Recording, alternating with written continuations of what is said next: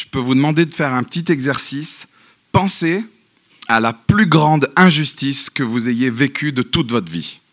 Je ne parle pas de l'injustice euh, du style euh, le petit frère qui vous a pas laissé du lait frais euh, le matin. Vous savez, on prend la brique et en fait elle est toute légère, on est un petit peu désolé. Quelle injustice, il n'a pas pensé à notre petit déjeuner. Pour rester dans les injustices du, du petit déjeuner, il y a aussi l'injustice de ne pas avoir eu de Nutella petit, mais d'avoir eu cette pâte à tartiner.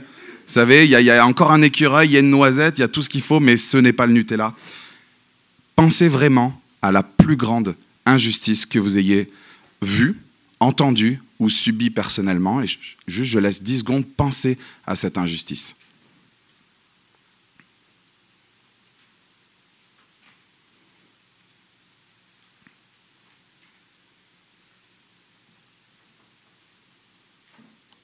Est-ce que vous vous souvenez du sentiment que ça procure Essayez d'y repenser. Euh, on se dit, mais pourquoi? Pourquoi? On, veut, on veut une réponse, on se dit c'est écœurant. C'est pas normal. Il y a quelque chose qui cloche. Pourquoi? Pourquoi moi? Et on a toutes nos phrases, on les connaît, on en a une collection, c'est le monde à l'envers. Ça part dans tous les sens. Mais qu'est-ce qui se passe? Et peut-être c'est une question que tu te poses encore ce matin. Pourquoi? Pourquoi toute cette injustice? Peut-être ce matin, tu vis encore les conséquences d'une injustice qui t'a été faite. Ou juste, ne serait-ce que de regarder la télé, de regarder les news, de regarder autour de toi, tu te dis, mais pourquoi, pourquoi toute cette injustice? Et, alors le fait, ne serait-ce que l'idée de penser qu'un Dieu puisse exister, alors là, on se dit, super, Dieu existe. Et qu'est-ce qu'il fait? Il fait quoi? Il est là-haut, il est sur son, transat, ça lui fait plaisir? Il regarde tout ça, il est là penché sur le rebord du monde, et il est là en train de siroter un, un petit sirop. Il regarde, ça lui fait plaisir. Il fait quoi dans tout ça? Dieu. L'injustice, en fait, elle nous révolte. Et on a tous soif.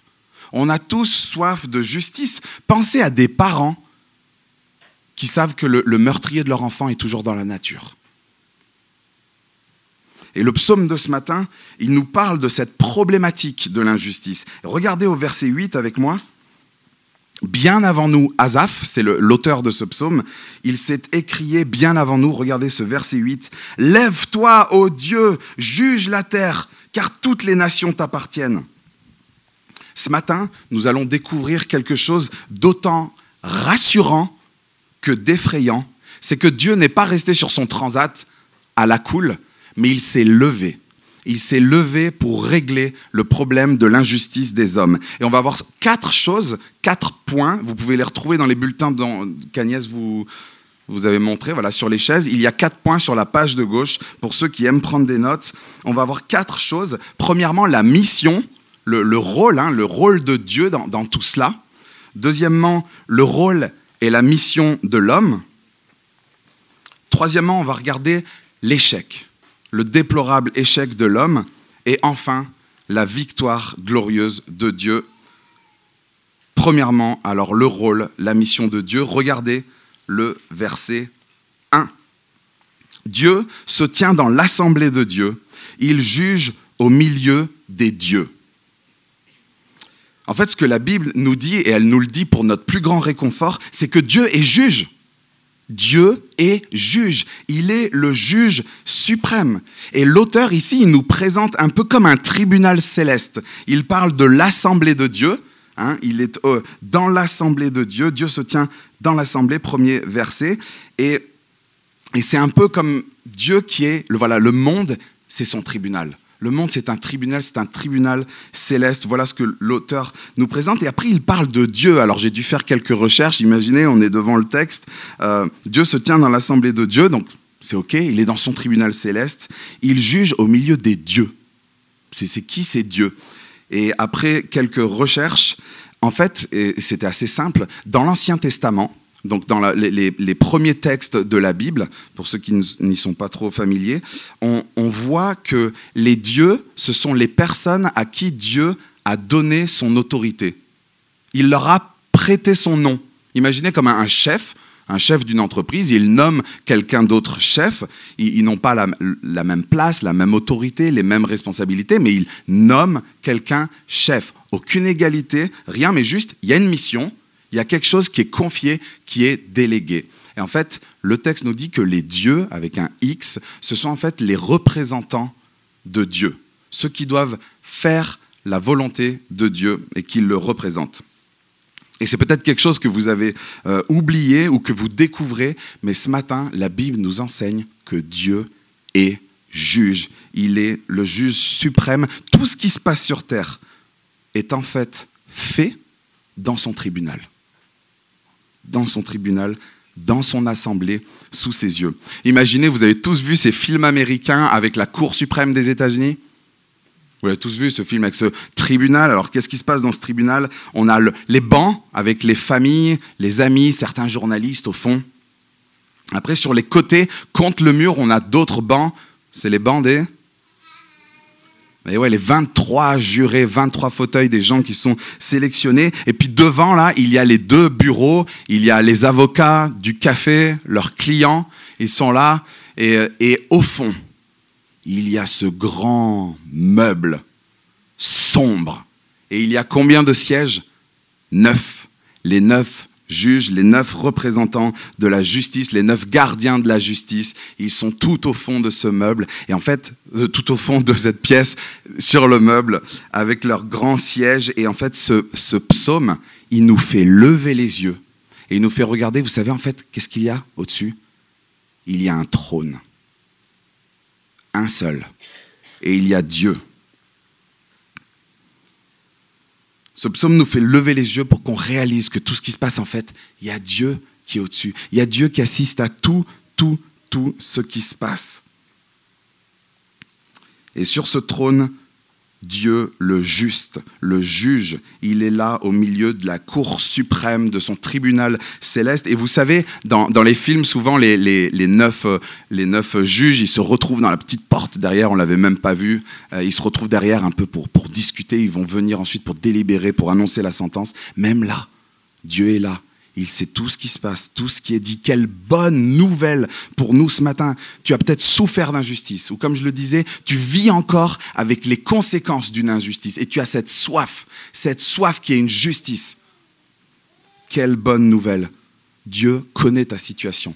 Il a vu, il a entendu ce qu'on t'a fait, ce que tu as vu à la télé ou ce que tu as entendu à la radio. Qu'est-ce que c'est rassurant de savoir que Dieu est là à chaque fois qu'il y a une décision prise dans le monde, à chaque fois qu'un coup de marteau tombe dans ce monde, Dieu est là.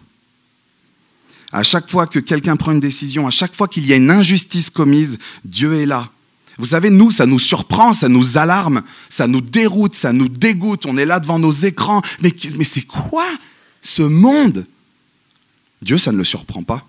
Il est là, au milieu de son assemblée, au milieu du monde qui est son tribunal céleste. Et pour lui, ce n'est pas une surprise.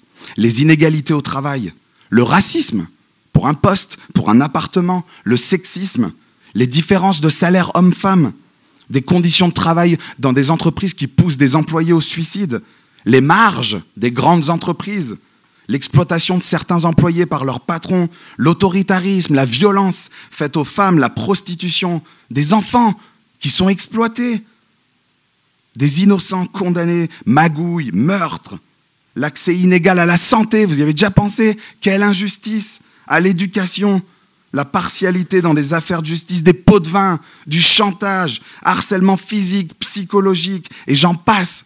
Il fallait que la prédication ait une certaine durée. C'est infini, c'est infini. J'ai dû écourter. Dieu, il est au milieu de tout cela. Et vous savez, c'est quoi son rôle? Juger. Dieu va juger. Et vous savez ce qu'il va juger? En fait, il va juger si la mission qu'il a confiée à l'homme a été obéie, a été exécutée. Et c'est notre deuxième point. Après avoir vu la mission de Dieu, regardons maintenant la mission de l'homme. Verset 6. J'avais dit, vous êtes des dieux, vous êtes tous des fils du Très-Haut. Nous l'avons rapidement mentionné, je vous l'ai dit, mais les, autorités, les gouverneurs, les grands de ce monde, les juges au temps d'Israël, au temps où ce, ce psaume a été écrit, les juges sont établis par Dieu. Dieu leur donne une mission, ils prêtent son nom. Vous voyez J'avais dit, c'est Dieu qui parle, j'avais dit, vous êtes des dieux. Il prête son nom à sa créature pour qu'elle remplisse sa mission. Et donc sa créature doit rendre des comptes. Doit rendre des comptes par rapport à sa mission. Souvent la Bible, elle parle, euh, une illustration moi, qui me frappe, c'est elle parle de l'argile et du potier. Elle dit que Dieu est le potier et que nous sommes de l'argile. Et le potier fait ce qu'il veut avec l'argile. Et il donne un but, il donne une mission. Voilà, je vais faire ça. Ce sera la boîte dans laquelle il y aura les, petites fiches contact. Ou je vais faire tel autre vase, ce sera pour là-bas, pour les fleurs. C'est le potier qui donne une mission, un rôle, qui façonne l'argile. Et la Bible dit que nous sommes l'argile et que Dieu est le potier. Donc, quelle est précisément cette mission de l'homme? À votre avis, qui sont ceux qui souffrent le plus d'injustice sur cette terre? C'est qui? Quels sont ceux qui ne peuvent pas se défendre? Ce sont les pauvres. Ce sont ceux qui, n'ont pas de ressources, aucune aide. Vous savez, dans les films américains, souvent, c'est le petit avocat commis euh, d'office et on, on est dégoûté. Ne serait-ce que dans un film qui est faux, on a ce sentiment d'injustice. L'autre, il a le super avocat, super connu, ils vont gagner. Et le pauvre, il est là, et on les a vus, tous ces films, et il a un petit avocat. Bonjour, c'est mon premier jour, c'est ma première affaire. On est là, mais quelle injustice. Et ça, c'est les films. Mais c'est la réalité. Et ça arrive très, très, très, très souvent. Qui sont ceux qui souffrent d'injustice? Les pauvres. Les faibles. Les orphelins. Regardez le verset 3. La mission, elle est là. Rendez justice aux faibles et à l'orphelin Faites droit au malheureux et à l'indigent. Sauvez le faible et le pauvre. Délivrez-les des méchants. En fait, la mission, elle est de pratiquer ce qui est droit, pratiquer ce qui est juste. Et ce texte, je l'ai dit, s'adresse au Dieu avec le X à la fin. Mais en fait, cette mission de faire le bien, de faire ce qui est juste, c'est notre mission à tous. Peut-être ça vous, ça vous surprend, mais je vous lis ne serait-ce qu'un verset dans Michée, c'est un, livre de la Bible, ne le prenez pas, mais si vous voulez noter, c'est Michée 6, verset 8. On t'a fait connaître, ô homme, ce qui est bien. Et ce que l'Éternel demande de toi, c'est que tu pratiques la justice, que tu aimes la miséricorde et que tu marches humblement avec ton Dieu. Dès les premières pages de la Bible, on découvre qu'en fait, l'homme est l'image de Dieu. Vous avez déjà peut-être entendu ça, oh, on est créé à l'image de Dieu, bah, super son image, euh, quand on voit ce qui se passe dans le monde. En fait, on a été créé à l'image de Dieu pour refléter qui il est, avec la mission de, de refléter qui il est, de pratiquer ce qu'il nous demande, d'obéir à ses commandements. Nous sommes son image. Et puis même, nous avons tous une position d'autorité. Regardez nos relations, famille, amis, le travail, on a tous un, rapport d'autorité, on prend tous des décisions qui engagent d'autres personnes, même les uns entre les autres. Et ce texte est pleinement, pleinement pour nous. Dieu a donné une mission aux hommes qui est de le refléter et de pratiquer la justice. Et elle est souvent résumée un peu la volonté de Dieu dans la Bible par, vous le savez peut-être, aime Dieu et aime ton prochain. C'est un peu si jamais quelqu'un vous pose une question dans la rue comme ça, hein, excusez-moi, est-ce que vous connaissez quelle est la, mission de l'homme, un peu d'après le Dieu de la Bible? Aimer Dieu et aimer son prochain. Alors aimer son prochain, c'est cool. Cette deuxième partie-là, elle est, elle est sympa. Euh, ce sont de belles valeurs, une quête noble. Ça plaît. Franchement, ça plaît beaucoup. Il y a beaucoup de gens qui, si vous regardez un petit peu toutes les philosophies de vie, tout ce qui est un peu autour du New Age, autour du développement personnel, Ouais, et puis d'ailleurs, ils, enfin, ils veulent, ils veulent aimer. Vous allez les voir. Est-ce que tu as envie d'aimer ton entourage? Mais bien sûr, bien sûr. Et, on vous dira, mais pas besoin d'être chrétien pour aimer. Il n'y a que les chrétiens qui savent aimer? Pas besoin d'être chrétien. J'ai plein d'amis, ils me disent, mais pas besoin de, ton truc là pour aimer mon prochain, pour être en harmonie avec ce qui est autour de moi. Regardez, je me baladais sur des sites de New Age. Je lisais cette description. Ici, on agrandit l'échelle. En effet, l'ancien monde arrive à son terme, les religions traditionnelles n'arrangeront rien. Cherchez donc plus grand, plus vaste. Cherchons l'universel, loin de l'étroitesse de vieux dogmes, d'une morale qui sent le renfermer. d'institutions sclérosées en train de survivre.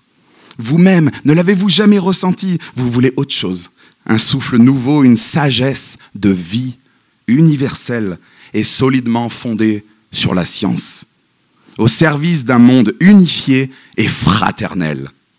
Un système de pensée positif, à l'intérieur duquel il y a une nouvelle chance pour votre personne, pour votre passé, s'il y a eu un raté. Ne plus errer à la lueur de certains dogmes, mais aller de l'avant avec d'authentiques signes du ciel. Être guidé non plus par un fantomatique Esprit Saint, mais par les ordres mystérieux du cosmos. Faire l'expérience directe du divin. Que dis-je? Devenir Dieu vous-même. Vous savez quel est le plus grand problème de l'homme? Vous avez quatre heures. Le plus grand problème de l'homme, il est qu'il veut, il veut aimer son prochain. Il veut connaître cette sagesse de vie au service d'un monde unifié, je le relis, et fraternel. Mais en fait, l'homme, il est livré à lui-même. Il aime bien la deuxième partie, aimer son prochain. Mais il ne connaît pas Dieu. Il n'aime pas Dieu, il est livré à lui-même. Il ne veut pas l'aimer, suivre ses commandements. Il écarte Dieu de l'équation. Et qu'est-ce qu'il fait, l'homme? On l'a lu. Il se prend lui-même pour Dieu.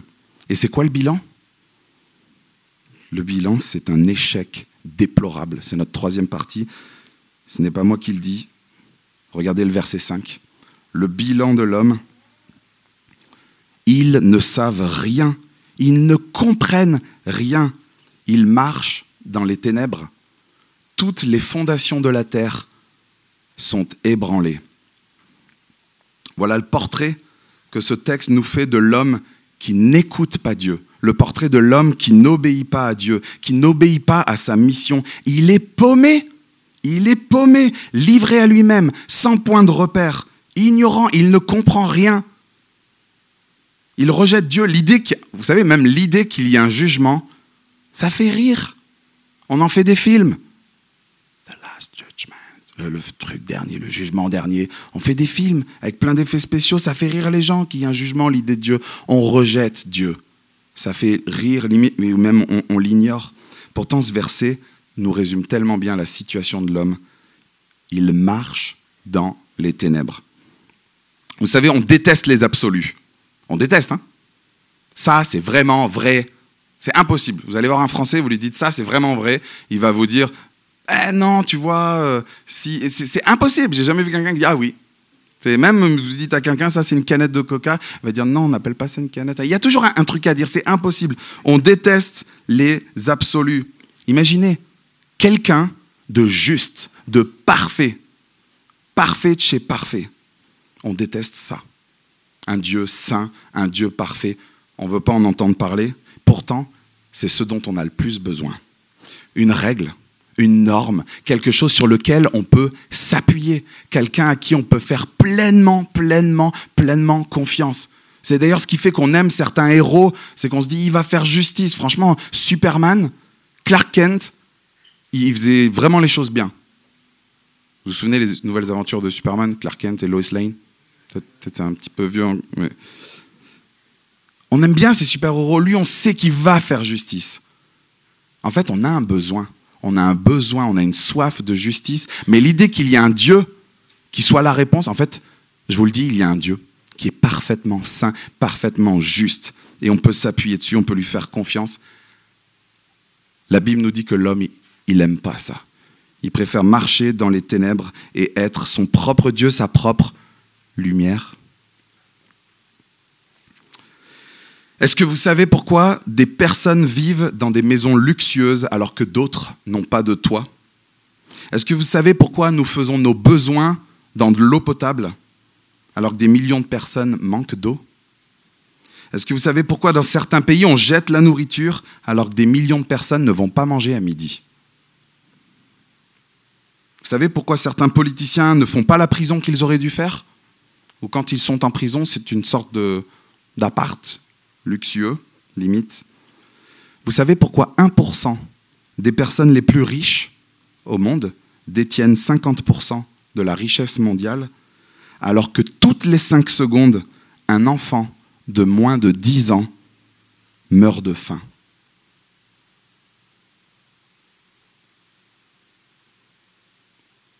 Un autre enfant vient de mourir. Si vous ne croyez pas, je vous donne toutes mes sources. Je vais vous montrer des sites internet, c'est l'horreur. Il y a des compteurs en temps réel de ce qui se passe dans le monde.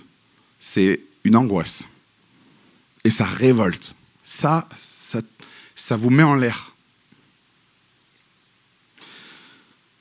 Vous savez pourquoi les violences conjugales, elles augmentent de 38% en Angleterre quand l'Angleterre perd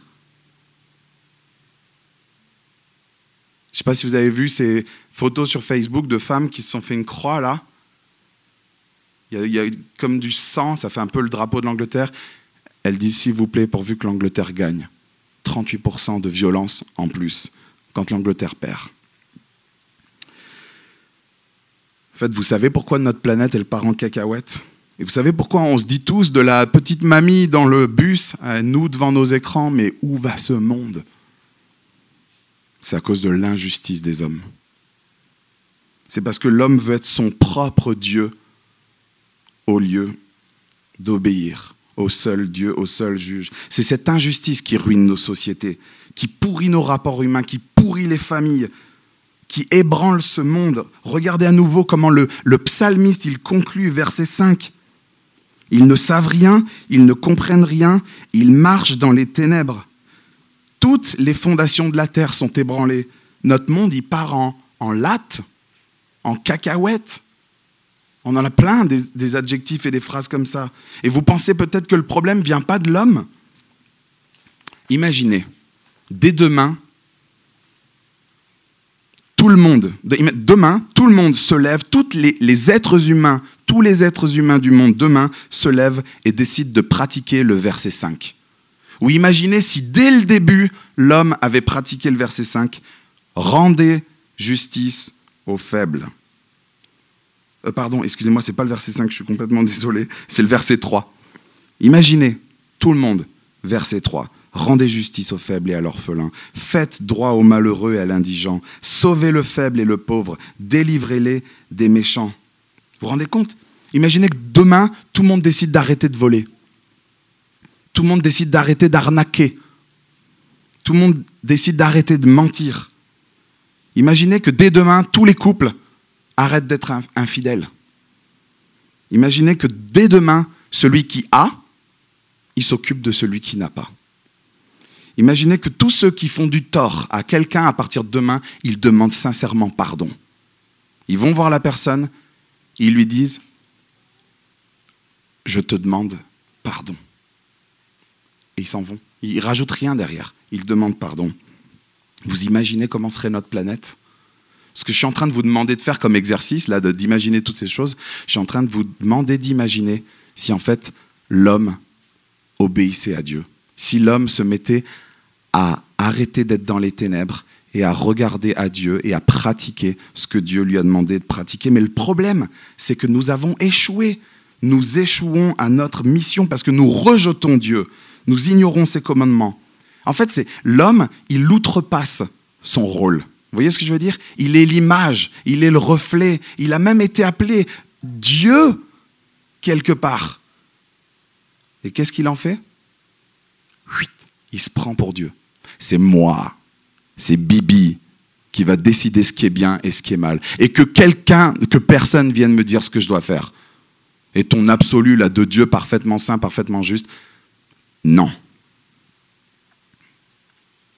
Si vous êtes athée ce matin, et que vous essayez, euh, athée, donc vous croyez pas du tout en Dieu, vous êtes comme moi il y a dix ans. Je vais bientôt fêter mon dixième anniversaire le 15 août. Euh, si vous êtes comme moi il y a dix ans et que vous vous dites, euh, moi j'essaye de faire le bien autour de moi, j'essaye de, ouais, d'aimer mon prochain, c'est l'amour, mec. Si vous essayez de faire ça, sans tout le pataquès de Dieu. Hein. C'est exactement ça. Moi, j'ai pas besoin des chrétiens, de la Bible. Je vais aimer mon prochain. J'ai pas besoin de la religion, du truc, de tout ça. J'ai une petite question à vous poser. Si vous êtes dans cette situation-là, si vous êtes des David d'il y a dix ans, je vais vous poser une question qui m'a pas mal troublé. Vous savez, il y a des choses que vous, savez, elles sont bien. Il faudrait les faire, mais vous ne les faites pas. Vous le savez, ça, il faudrait que je le fasse, je sais que c'est bien, vous ne le faites pas. Et il y a des choses, vous vous dites ça, je, sais qu'il ne faut pas les faire, ah, mais je le sais, je le sais, et vous le faites quand même. Le bien que vous savez être bien, vous ne le pratiquez pas, et le mal que vous savez être mal, vous le pratiquez. Et voilà la question qui m'a troublé il y a dix ans, pourquoi? Pour tester l'expérience, mec, vis ta vie. Vous savez pourquoi? La Bible donne une réponse à cela. Elle dit que c'est parce qu'on est pécheur, parce qu'on marche totalement dans les ténèbres, livrés à nous-mêmes. Et moi, j'avais des petites feintes, je vous les donne, hein, elles pourront peut-être vous aider deux secondes. Euh, c'est la société. C'est les autres. C'est l'éducation aussi que j'ai reçue. Hein. Mon père m'a jamais dit que c'était mal de voler. Tu, tu le sens pas? Que c'est mal de voler? On l'a en nous. On le sent, on le sait. On est pécheur. Et Dieu, lui, il est juge, juste, parfait et victorieux. C'est ce qu'on va voir dans cette quatrième partie, le jugement victorieux de Dieu. Verset 2, regardez, Dieu condamne. Jusqu'à quand jugerez-vous de façon injuste et favoriserez-vous les méchants? Il y a une petite pause dans le texte, alors je l'ai faite aussi. Jusqu'à quand? Jusqu'à quand Vous l'êtes déjà posé, vous aussi, cette question? Là, c'est Dieu qui, pose cette question, et sachez qu'il connaît très bien la réponse à cette question, mais il interpelle l'homme. Tu vas continuer combien de temps à faire l'inverse de ce pourquoi je t'ai créé à faire l'inverse de ce pourquoi je t'ai établi, toi qui as de l'autorité, toi qui représentes la justice? Et si tu t'es déjà posé la question de jusqu'à quand, il y en a qui se sont déjà posé cette question, mais jusqu'à quand il y aura tout ça? Jusqu'à quand? Combien de temps ça va durer Ce monde, cette injustice, toutes ces horreurs?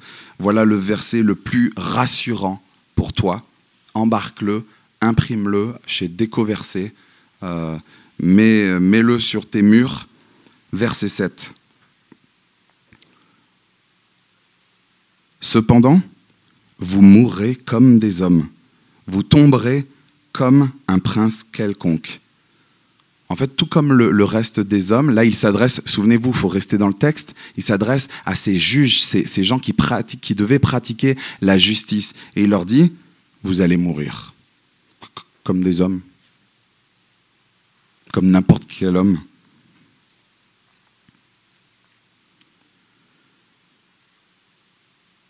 peu importe le rang, peu importe le statut, le classement, le prestige, la richesse, la Bible annonce que tous les hommes ont quelque chose en commun et ils sont égaux devant ça, c'est la mort.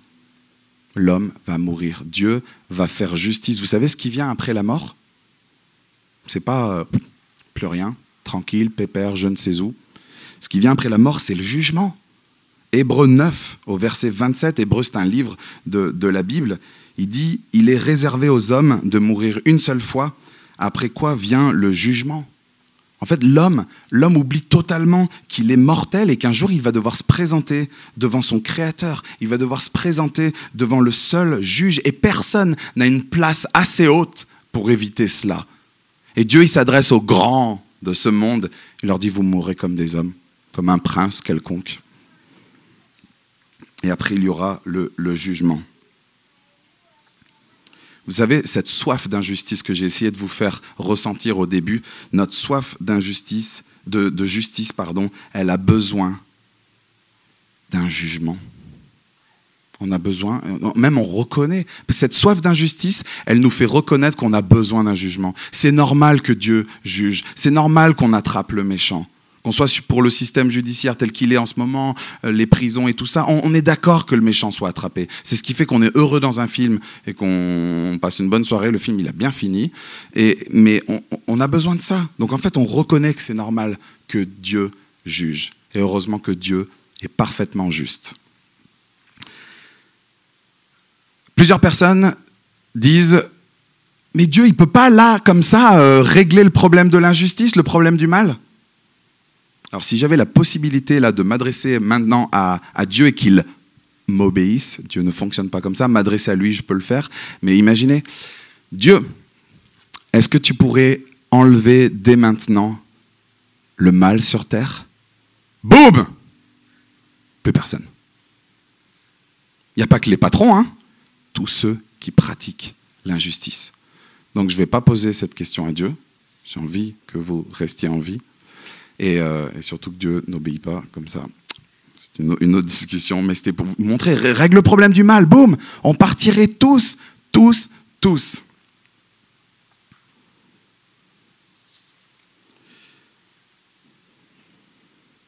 Et ce texte, il est triste, parce qu'il nous concerne tous. Au début, on est là, ouais, c'est bien, les méchants, les grands de ce monde, ils vont payer. Dieu a tout vu, il a vu ceux qui m'ont fait du mal. Et ils vont payer. Mais tous, on pratique l'injustice. Et tous, quelque part, alors on va devoir payer. Nous sommes en échec par rapport à la volonté de Dieu en tant que sa créature. Nous sommes ignorants. La Bible dit que l'homme est ignorant, plongé dans les ténèbres, et que le monde entier est dans ces ténèbres-là. Le monde entier, il est ébranlé. Je vous ai fait penser euh, tout à l'heure donc à, des situations injustices, mais vous connaissez l'histoire la plus injuste au monde L'affaire la plus injuste Ce n'est pas l'affaire Dreyfus, ce n'est pas l'affaire Dils. Vous vous souvenez, vous souvenez pardon, de, Patrick Dils, enfermé 15 ans Et on a découvert après que des tests ADN, il avait été enfermé pour rien. Il était innocent. 15 ans loin de sa famille. Ce n'est pas l'affaire Dreyfus, Dalouche ou Dils, il y en a plein d'autres. L'histoire la plus injuste, c'est l'affaire Jésus-Christ. La Bible affirme que Dieu s'est incarné en homme, en la personne de Jésus-Christ, et que lui, lui seul, il a vécu une vie parfaite, sans mensonge, sans même penser le mal, sans même, même pas ça lui venait à l'idée. Il a vécu une vie parfaite. Il était, lui, le véritable Fils de Dieu lui, la vraie, le vraie image parfaite, représentant. En fait, il était Dieu, mais devenu homme pour venir à notre rencontre. Et vous connaissez l'ironie dans tout cela? L'ironie de l'affaire Jésus, vous avez déjà entendu? C'est que des pécheurs, des injustes, des hommes, des gens qui se prennent pour Dieu, l'ont tué. Ils ont tué le seul juste. Jésus, l'innocent, le parfait, le juste, est venu mourir à la place de ceux qui, justement, méritaient la sentence. Voyez l'ironie? Je vais laisser la Bible parler, elle le dit bien mieux que moi. 1 Pierre 3, verset 18. Pour ceux qui veulent prendre des notes, ne, le prenez pas dans vos Bibles. Écoutez la parole de Dieu. Christ aussi a souffert, et ce, une fois pour toutes, pour les péchés. Lui, le juste, il a souffert pour des injustes, afin de vous conduire à Dieu. Il a souffert une mort humaine, mais il a été rendu à la vie par l'Esprit. Jésus est ressuscité. Chers amis, vous savez pourquoi il ne faudrait pas dire à Dieu, viens maintenant et règle le problème Dieu lui-même dit qu'il est patient et il est en train de patienter. Il est en train de patienter parce qu'il souhaite souhaite qu'on échappe à son jugement, enfin qu'il y ait encore cette possibilité d'échapper à son jugement. Vous savez comment échapper au jugement de Dieu? En plaçant notre confiance en Christ, en plaçant notre confiance en lui et en son œuvre. Et le moyen, vous savez quel est le moyen d'échapper au jugement de Dieu? C'est de lui demander pardon, de réaliser notre injustice, notre péché, notre saleté, on le sait. On n'a pas besoin d'un chrétien ou de, la Bible. On le sait au fond de nous qu'on est pécheur, que c'est pas la société, c'est pas, comme le disait Rousseau, euh, l'homme né juste, mais c'est la société qui le, qui le pervertit. Reconnaître nos fautes et lui demander pardon. On lit aussi en Ésaïe, ça fera un petit rappel pour ceux qui ont suivi euh, les études qui ont été faites, les messages sur ce livre. Ésaïe 55, recherchez l'Éternel pendant qu'il se laisse trouver. Faites appel à lui tant qu'il est prêt, que le méchant abandonne sa voie et l'homme injuste ses pensées, qu'il retourne à l'Éternel. Il aura compassion de lui, qu'il retourne à notre Dieu, car il pardonne abondamment. Et donc il reste maintenant un choix à faire pour vous, si vous ne connaissez pas encore ce Dieu. Et je vous laisse avec cette question. Est-ce que vous souhaitez subir le juste jugement de Dieu ou est-ce que vous voulez que ce jugement soit pris en charge par Jésus-Christ, qui est mort pour vos péchés, pour vous faire échapper à ce juste jugement de Dieu Vous ne savez peut-être pas comment faire Parlez-lui. C'est la définition de la prière, parler à Dieu. La Bible demande de le faire avec un cœur sincère, de reconnaître ses péchés et de lui demander pardon. Allez voir un responsable d'une église, venez manger chez moi à midi, qu'on puisse se poser et discuter ensemble. Vous allez goûter à la délivrance que donne le Seigneur Jésus-Christ. Je l'ai goûté, ça va faire bientôt dix ans, le 15 août. C'est la grosse, grosse fête. Et j'aimerais tellement que vous puissiez tous le vivre. Franchement, je vous le souhaite du fond du cœur et surtout c'est Dieu qui le veut et qui, souhaite tellement que, que, vous goûtiez à cette vie réconciliée avec lui. Vous ne savez pas comment faire, parlez-lui. La Bible dit juste ayez un cœur sincère. Ça, c'est à vous de le faire. Moi, je l'ai fait il y a, je l'ai fait il y a dix ans, de placer ma confiance en lui et au fait qu'il a pris le jugement sur lui, Christ. Je vais prier.